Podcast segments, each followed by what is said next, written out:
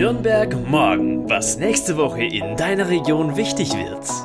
Herzlich willkommen zur neuen Folge von Nürnberg morgen.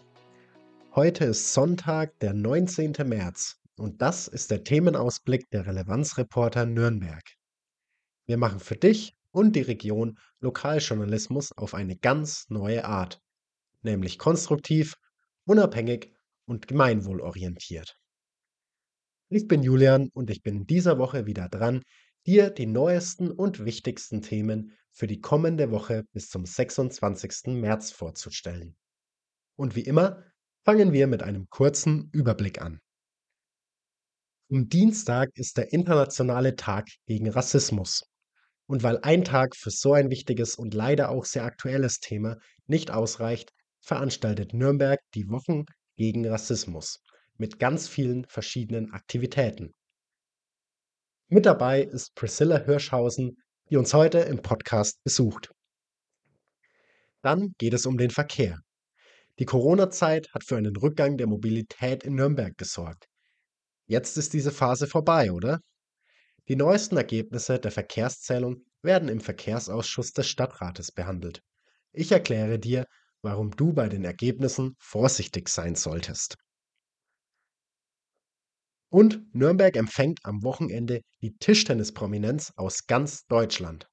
In Nürnberg finden nämlich die deutschen Meisterschaften in der Kia Metropol Arena statt. Hass ist leider ein Phänomen, das uns insbesondere durch Social Media fast täglich begleitet. Besonders schlimm ist es, wenn aus dem Hass auch Straftaten erwachsen. Die Rate der Hasskriminalität steigt auch in der Stadt seit Jahren an. Wie du dich auch bestimmt noch erinnerst, hat auch der rechtsextreme NSU in Nürnberg Morde begangen. Ausländerfeindlichkeit und Rassismus stehen im starken Kontrast zur Stadt der Menschenrechte, die sich deshalb in der Pflicht sieht, immer wieder gegen Rassismus zu kämpfen. Und deshalb macht Nürnberg bei den internationalen Wochen gegen Rassismus mit. Die Aktion läuft insgesamt zwei Wochen lang, vom 20. März bis zum 2. April. Eine, die ganz tief in der Organisation und im Thema mit drin ist, ist Priscilla Hirschhausen. Sie ist Tochter einer Ghanaerin, gibt Workshops und ist Expertin für Antirassismus. Jetzt ist sie bei uns im Podcast. Hi, schön bei euch zu sein. Du bist Integrationsbegleiterin, Beraterin, gibst auch Workshops zum Thema Antirassismus. Wie groß ist denn das Thema Rassismus in Nürnberg? Das Thema Rassismus ist nach wie vor sehr, sehr groß in Nürnberg, sowie in allen anderen deutschen Städten auch, genauso wie in Europa ähm, leider immer noch fest verankert. Wir haben leider immer noch die Nachwirkungen des Kolonialismus zu spüren. Das klingt jetzt vielleicht so ein bisschen krass, so, hä, es ist doch jetzt schon hier fast 500 Jahre vorbei. Nein, ähm, es ist immer noch da. Wir haben einen starken strukturellen Rassismus, den wir ähm, in Institutionen finden, in der Schule, bei der Polizei, in öffentlichen Einrichtungen, sowie aber auch im Gesundheitswesen und ähm, ja, Bildungswesen habe ich schon gesagt mit Schule, aber das trifft nicht nur Schule, sondern auch Hochschulen, Fachhochschulen und andere Schulformen. Wie schlägt sich das konkret in Nürnberg nieder? Wie sind denn deine Erfahrungen?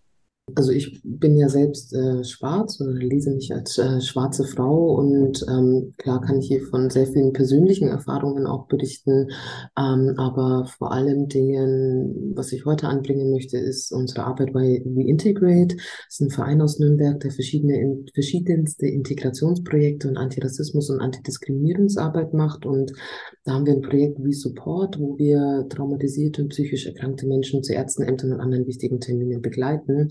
Und da haben wir wirklich jeden Tag aufs Neue begegnen uns Menschen, die sehr starke Vorurteile ähm, gegenüber rassifizierten Personen oder marginalisierten Gruppen ähm, haben. Ja, beispielsweise wir gehen mit einer afghanischen Familie zum Arzt mit zwei oder drei Kindern und die Art und Weise, wie mit den Menschen gesprochen wird, es wird ähm, super laut mit ihnen gesprochen, ähm, weil sie vielleicht die deutsche Sprache noch nicht so gut kennen oder es wird in einem falschen Deutsch mit ihnen gesprochen.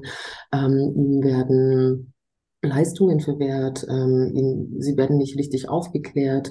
Und unsere Aufgabe ist eben da zu schauen, dass das eben nicht passiert, dass die Menschen eben Gehör finden, ähm, weil ansonsten ja, würden die Menschen nicht gesehen werden. Also die Sichtbarkeit, ähm, aber auch die Teilhabe wird ihnen teilweise komplett verwehrt aufgrund äh, der in Anführungsstrichen Andersartigkeit, weil sie eben keine äh, oder nicht weiß und deutsch gelesen werden.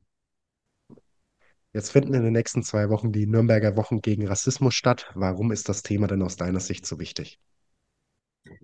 Aus persönlicher sowie beruflicher Sicht ist es wichtig, weil ähm, während diesen Wochen nochmal eine verstärkte Öffentlichkeitsarbeit auf das Thema stattfindet. Das heißt, die Stadt Nürnberg ruft dazu auf, einzelne Organisationen ähm, ja, was aufs Tableau zu bringen, um aufzuzeigen, dass, dass Rassismus in unserer Gesellschaft nach wie vor sehr tief verankert ist und Menschen darunter massiv leiden unter der Benachteiligung, unter der Erniedrigung, ähm, bis hin zum Tod. Also wenn wir auch die NSU-Morde anschauen, ähm, Rassismus ist stark verankert und muss aufgebrochen werden und die Wochen gegen Rassismus sind eine gute Möglichkeit, um das in die breite Öffentlichkeit zu bringen.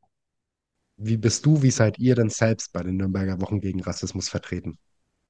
Wir haben selber ein siebentägiges Programm, um gegen Rassismus anzugehen und Menschen dazu aufzurufen, mitzumachen.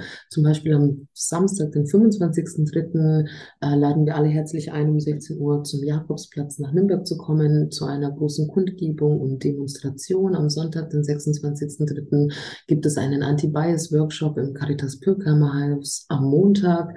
Ähm, den 27.03. gibt es noch eine Kundgebung von 17 bis 18 Uhr und und ähm, wo wir über Rassismus mehr erfahren. Am Dienstag und Mittwoch gibt es auch nochmal eine Kundgebung, auch jeweils um 17 Uhr, einmal zum Thema Diskriminierung, Intersektionalität und schwarzen Feminismus und Antiziganismus. Donnerstag bieten wir die Möglichkeit, äh, mehr über die Antiziganismus zu lernen, ähm, die Roma betreffen, also Menschen, die ähm, der Bevölkerungsgruppe Roma zugehören, sowie breiter gibt es einen Antirassismus-Workshop und anschließendes Hip-Hop-Konzert, dazwischen ein gemeinsames Fastenbrechen und am Samstag, den 1.4., machen wir einen Community Day, wo wir darüber sprechen, wie können wir wir denn gemeinsam Community gestalten? Super, vielen Dank für dieses bunte Programm. Ich freue mich drauf. Euch auch viel Spaß und alles Gute für die Woche. Dankeschön.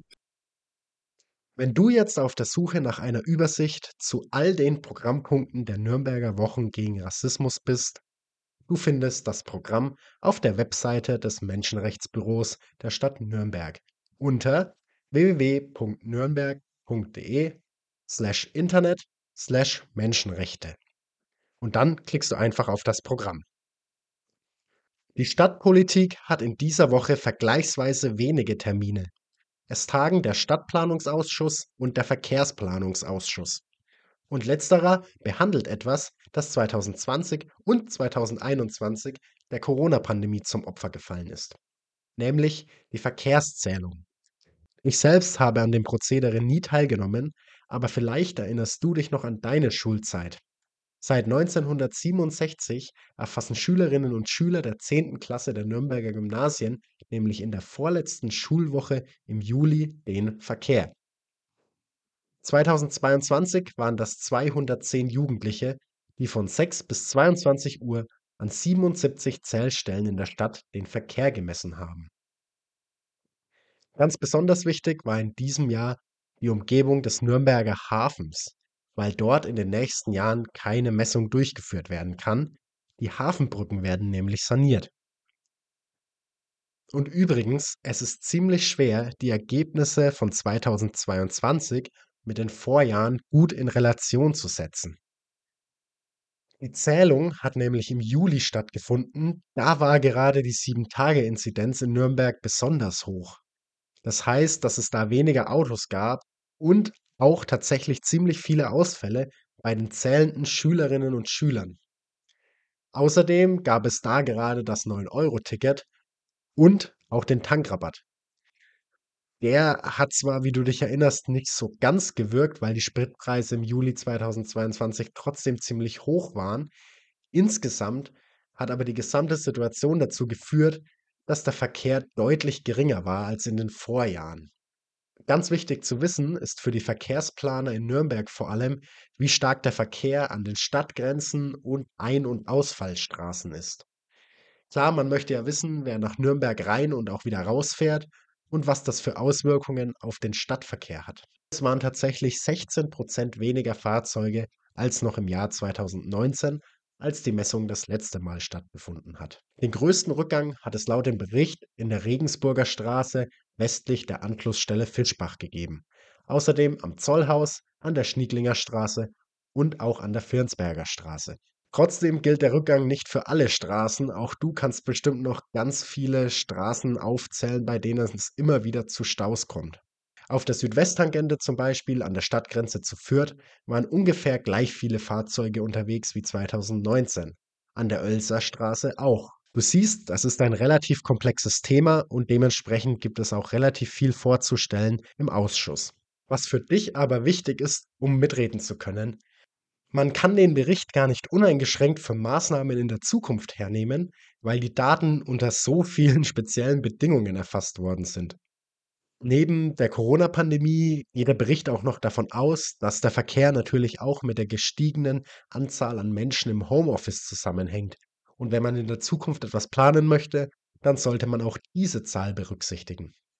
Du siehst also, aus dem jetzigen Bericht wird man nicht so richtig schlau, wenn man daraus ableiten möchte, wie die Mobilität der Zukunft aussieht. Was dir der Bericht nicht liefern kann, das können wir bei den Relevanzreportern dir aber liefern. Wenn du wissen willst, wie wir uns in Zukunft bewegen, dann lies unbedingt im Artikel meiner Kollegin Lisa Vogel nach. Die hat nämlich recherchiert, wie wir in Zukunft unterwegs sein könnten. Da geht es dann auch mal um Flugtaxen. Wenn du mehr dazu erfahren möchtest, du findest den Artikel als Community-Mitglied der Relevanzreporter unter www.relevanzreporter.de slash Mobilität minus der minus Zukunft. Und Mobilität schreiben wir mit AE. Falls du noch kein Mitglied unserer Community bist, dann melde dich ebenfalls auf unserer Webseite an. Das geht schon ab 8 Euro im Monat. Und jetzt darf ich im Podcast mal wieder über meinen Lieblingssport sprechen. Das ist Tischtennis und da steht am kommenden Wochenende ein Mega-Event an. Nämlich die 91. Deutschen Meisterschaften in der Kia Metropol Arena.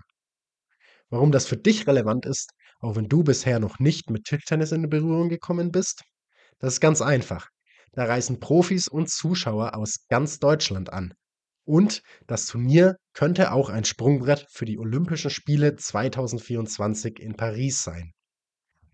Ich habe zum Beispiel mit Dang Chu gesprochen. Er ist aktuell so ziemlich der aufstrebende Stern in der Tischtenniswelt, aktueller Europameister und außerdem auch der Titelverteidiger bei den deutschen Meisterschaften.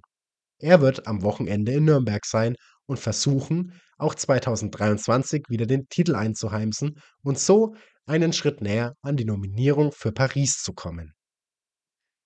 Bei den Frauen hat im letzten Jahr jemand gewonnen, die eine gar nicht so lange Anreise nach Nürnberg hat. Sabine Winter ist in der Nähe von München aufgewachsen und spielt in der Bundesliga beim TSV Schwabhausen. Sie hat mir erzählt, dass sie sich ganz besonders auf Nürnberg und die Stimmung vor Ort in der Arena freut. Insgesamt gibt es mehrere Disziplinen. Neben dem Herren- und Dameneinzel sind das auch die Doppel und natürlich das Mixed. Los geht's am Samstag um 10 Uhr mit dem Mixed-Achtelfinale. Die Finals finden dann am Sonntag ab 13.30 Uhr statt. Der Finaltag ist übrigens bereits ausverkauft, aber für den Samstag gibt es noch Tickets unter www.tt-dm.de. Und wenn du nicht selbst in die Kia Metropol Arena kommen kannst, alle Partien werden live gestreamt. Da kostet der Turnierpass für beide Tage 12 Euro. Es ist also wieder viel in Nürnberg los. Für mich war es das heute mit dem Wochenausblick. In der nächsten Woche hörst du wieder meinen Kollegen Philipp. Eine gute Zeit bis dahin und viel Spaß bei allem, was du vorhast. Nürnberg morgen, ein Themenausblick der Relevanzreporter Nürnberg. Konstruktive Lokalnachrichten zum Mitgestalten auf www.relevanzreporter.de